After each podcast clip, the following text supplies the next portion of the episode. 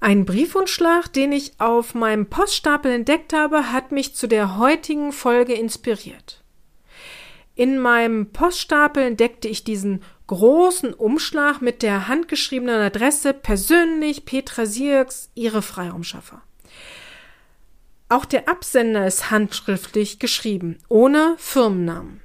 Ich öffnete den Umschlag und als ich ihn so schräg halte, um den Inhalt rauszunehmen, rutscht ein kleines Haribo-Tütchen raus und fällt erst auf meinen Schreibtisch so auf die Kante und fällt dann auf den Boden. Der restliche Inhalt des Umschlags besteht aus einem dünnen Papier ohne Briefkopf, auf dem ein etwas längerer Text in Schwarz ge geschrieben steht und dahinter befindet sich ein großer glänzender Prospekt. Der Prospekt macht auf den ersten Blick einen guten Eindruck, ist gut aufgebaut. Gut, die Texte sind mir zu sehr in Wir sind toll Form geschrieben, aber okay, das ist meine Berufskrankheit. Ich kann Texte nicht lesen, ohne sie mit meinem Marketingauge zu analysieren. Also, was liegt hier vor uns? Ein Briefumschlag mit handgeschriebenen Adressen, ein Anschreiben ohne Briefkopf auf dünnem Papier und ein Hochglanzprospekt. Ich lasse hier bewusst Firmennamen weg, weil es liegt nicht in meiner Natur, ähm, irgendjemanden anzuprangern, sondern lassen wir uns einfach hier rauf schauen, was man fürs Marketing daraus lernen kann. Also welche Kompetenz strahlt diese Marketingaktion aus? Der Umschlag, Handschreiben, Hochglanzprospekt. Welche Kompetenzen überträgt man als Empfänger nun auf diese Firma? Gehen wir dies hier einmal Schritt für Schritt durch. Umschlag, handgeschriebene Adressen, Briefmarke ohne Dialogwelle, also eine echte Briefmarke. Das alles macht erst einmal einen guten Eindruck. Okay, man stutzt etwas bei der handgeschriebenen Adresse, aber da dort persönlich steht, vermittelt es auch einen persönlichen Eindruck und ich finde dies erst einmal gut gelungen. Auch die Idee, den Absender per Hand zu schreiben und hier den Firmennamen wegzulassen, finde ich an sich gut, obwohl ich immer auch ein Fan von Transparenz bin und ich hätte wahrscheinlich einen Aufkleber mit meinem Firmennamen verwendet. Aber okay, es ist eine gute Idee und daher habe ich Interesse, mir diesen Umschlag und den Inhalt näher anzuschauen. Die vermittelte Kompetenz ist also erst einmal kreativ und ähm, es weckt Interesse. Kommen wir zum Anschreiben ohne Firmenlogo, ohne Firmenanschrift und ohne meine Empfängeranschrift. Der Text fängt oben auf der Seite mit Hallo Frau Sirks an. Dies irritiert sofort. Es macht sofort misstrauisch, weil man als Leser nicht erkennt, von wem kommt dieses Schreiben und was soll das? Dann ist dieser Zettel auch kein haptisches Erlebnis, weil es ein sehr dünnes weißes Blatt ist. Das allein würde mich nicht stören. Was mich misstrauisch macht, ist, dass hier das der Firmenname, das Logo, die Anschrift komplett fehlt. Die wahrgenommene Kompetenz, die vom Umschlag her noch positiv war und Lust auf mehr machte, wird nun, ich muss leider so sagen, komplett abgesprochen, weil zu viele Fragezeichen im Kopf stehen.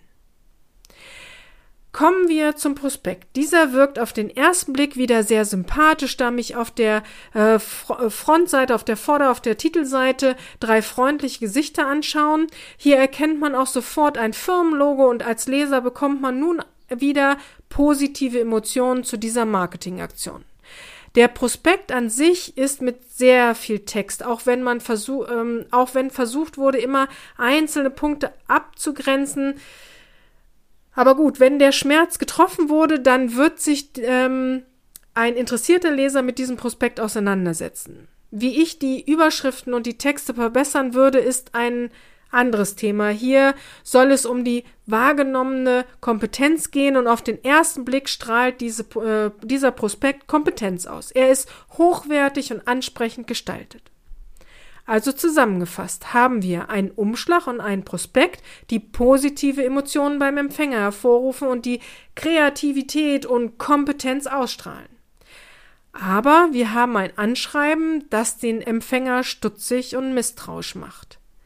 Das ist sehr, sehr schade, denn an sich ist die Idee gut und hätte gut gelingen können, wenn diejenigen sich etwas mehr Mühe mit dem Anschreiben gemacht hätten. Also welche Kompetenz strahlt Ihr Marketing aus. Schauen Sie immer noch einmal mit einem neutralen Auge auf Ihre Aktionen. Ja, ich weiß, es ist schwer, weil man selbst tief im Thema steckt, aber dann lassen Sie jemand extern draufschauen oder und holen sich dort ähm, also ein Feedback zu der Aktion. Je mehr Mühe Sie sich hier bei der Planung geben und dann auch mit der Umsetzung geben, umso erfolgreicher wird Ihr Marketing sein. Wenn Sie hier einen, eine neutrale Meinung sich wünschen, kommen Sie gern auf uns zu. Einfach eine E-Mail an willkommen at ihrem-freiraumschaffer.de. Gern unterstützen wir Sie, damit Sie noch erfolgreicher sind. Ach so, zum Schluss noch ein Wort zu der Haribo-Tüte. Die Idee ist ja gut, ein Geschenk beim äh, dem, dem Schreiben beizufügen. Aber ich verbinde dieses, äh, dieses Geschenk immer gern mit dem Anschreiben, sowohl im Text, aber auch mit einem kleinen Klebepunkt. So passiert es nicht, dass die Tüte einfach so rausfällt und dann sogar auch auf den Boden fallen kann, wenn jemand so ungeschickt aufmacht wie ich. Ja, selbst wenn man sie, also selbst wenn diese Haribo-Tüte abgefallen wäre, verbindet der Empfänger diesen Fehler mit der Post und nicht mit Ihnen, wenn sie, wenn er auf diesem Anschreiben diesen kleinen Klebepunkt entdeckt so weiß er ja, dass Sie sich Gedanken gemacht haben und das Geschenk hier hingehört.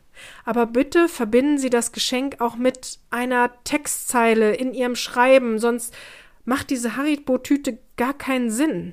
Vor einigen Jahren kam es immer wieder mal vor, dass einem ähm, Anschreiben so eine Espresso-Tüte oder ein Teebeutel beigefügt war. So nach dem Motto, gern lade ich Sie zu einem Kaffee ein oder machen Sie mal Pause.